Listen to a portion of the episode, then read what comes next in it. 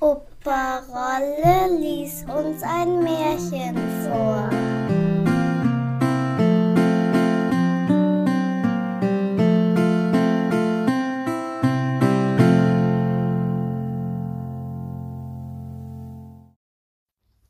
Zwergnase Teil 1 In einer bedeutenden Stadt meines lieben Vaterlandes lebte vor vielen Jahren ein Schuster mit seiner Frau. Schlicht und recht.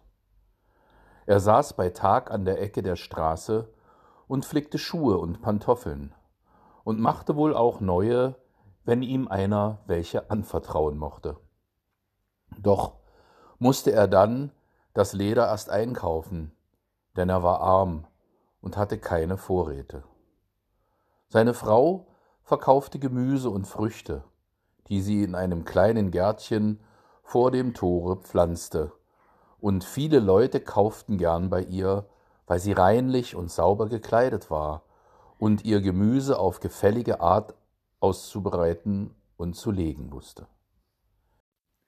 Die beiden Leutchen hatten einen schönen Knaben, angenehm von Gesicht, wohlgestaltet und für das Alter von acht Jahren schon ziemlich groß.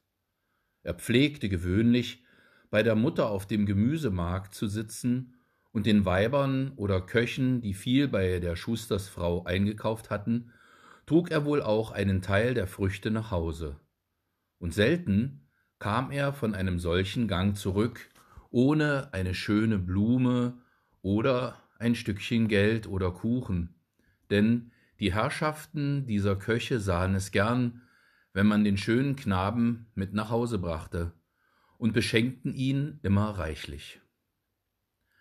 Eines Tages saß die Frau des Schusters wieder wie gewöhnlich auf dem Markte.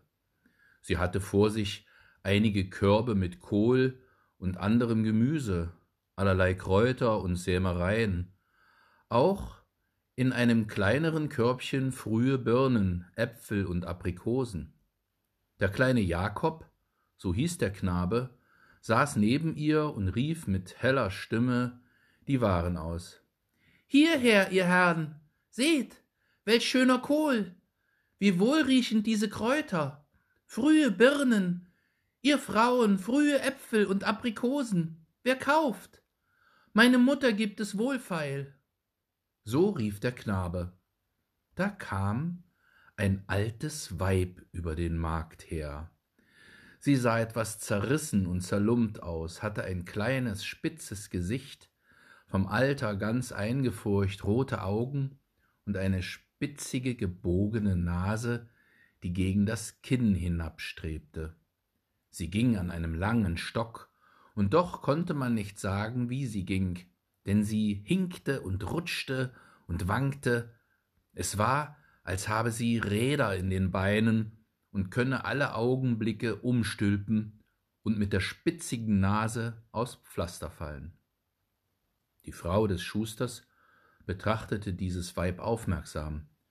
Es waren jetzt doch schon sechzehn Jahre, dass sie täglich auf dem Markte saß, und nie hatte sie diese sonderbare Gestalt bemerkt aber sie erschrak unwillkürlich, als die Alte auf sie zuhinkte und an ihren Körben stillstand. Seid ihr Hanne die Gemüsehändlerin? fragte das alte Weib mit unangenehm krächzender Stimme, indem sie beständig den Kopf hin und her schüttelte. Ja, die bin ich, antwortete die Schustersfrau. Ist euch etwas gefällig? Wollen sehen, wollen sehen. Kräutlein, Kräutlein schauen, Kräutlein schauen.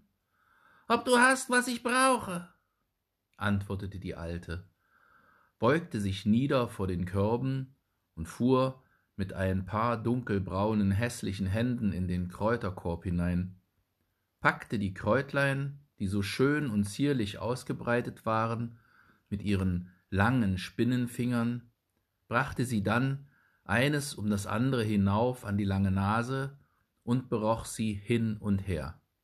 Die Frau des Schusters wollte es fast das Herz abdrücken, wie sie das alte Weib also mit ihren seltenen Kräutern hantieren sah. Aber sie wagte nichts zu sagen, denn es war das Recht des Käufers, die Ware zu prüfen, und überdies empfand sie ein sonderbares Grauen vor diesem Weibe. Als jene den ganzen Korb durchmustert hatte, murmelte sie Schlechtes Zeug, schlechtes Kraut, nichts von allem, was ich will. War viel besser vor fünfzig Jahren, schlechtes Zeug, schlechtes Zeug. Solche Reden verdrossen nun den kleinen Jakob. Höre, du bist ein unverschämtes altes Weib, rief er unmutig. Erst fährst du mit deinen garstigen braunen Fingern in die schönen Kräuter hinein und drückst sie zusammen. Dann hältst du sie an deine lange Nase, dass sie niemand mehr kaufen mag. Wer zugesehen, und jetzt schimpfst du noch unsere Ware schlechtes Zeug, und doch kauft selbst der Koch des Herzogs alles bei uns. Das alte Weib schielte den mutigen Knaben an, lachte widerlich und sprach mit knarrender Stimme Söhnchen, Söhnchen, also gefällt dir meine Nase, meine schöne lange Nase. Sollst auch eine haben, mitten im Gesicht bis übers Kinn herab. Während sie so sprach, rutschte sie an den anderen Korb, in welchem Kohl ausgelegt war. Sie nahm die herrlichsten weißen Kohlhäupter in die Hand, drückte sie zusammen, dass sie ächzten, warf sie dann wieder unordentlich in den Korb und sprach auch hier Schlechte Ware, schlechter Kohl. Wackle nur so garstig mit dem Kopf hin und her, rief der Kleine ängstlich. Dein Hals ist ja so dünn wie ein Kohlstengel, der könnte leicht abbrechen, und dann fiele dein Kopf hinein in den Korb. Er wollte dann noch was kaufen. Gefallen sie dir nicht, die dünnen Hälse? murmelte die Alte. Sollst gar keinen haben, Kopf muss in den Schultern stecken, dass er nicht herabfällt vom kleinen Körperlein. Schwatz doch nicht so unnützes Zeug mit dem Kleinen, sagte endlich die Frau des Schusters. Im Unmut über das lange Prüfen, Mustern und Beriechen. Wann ihr etwas kaufen wollt, so sputet euch, ihr verscheucht mir ja die anderen Kunden. Hm, gut, es sei, wie du sagst, rief die Alte mit grimmigem Blick. Ich will dir diese sechs Kohlhäupter abkaufen, aber siehe, ich muss mich auf den Stab stützen und kann nichts tragen. Erlaube deinem Söhnlein, dass es mir die Ware nach Hause bringt. Ich will es dafür belohnen. Das ist das Ende der ersten Geschichte.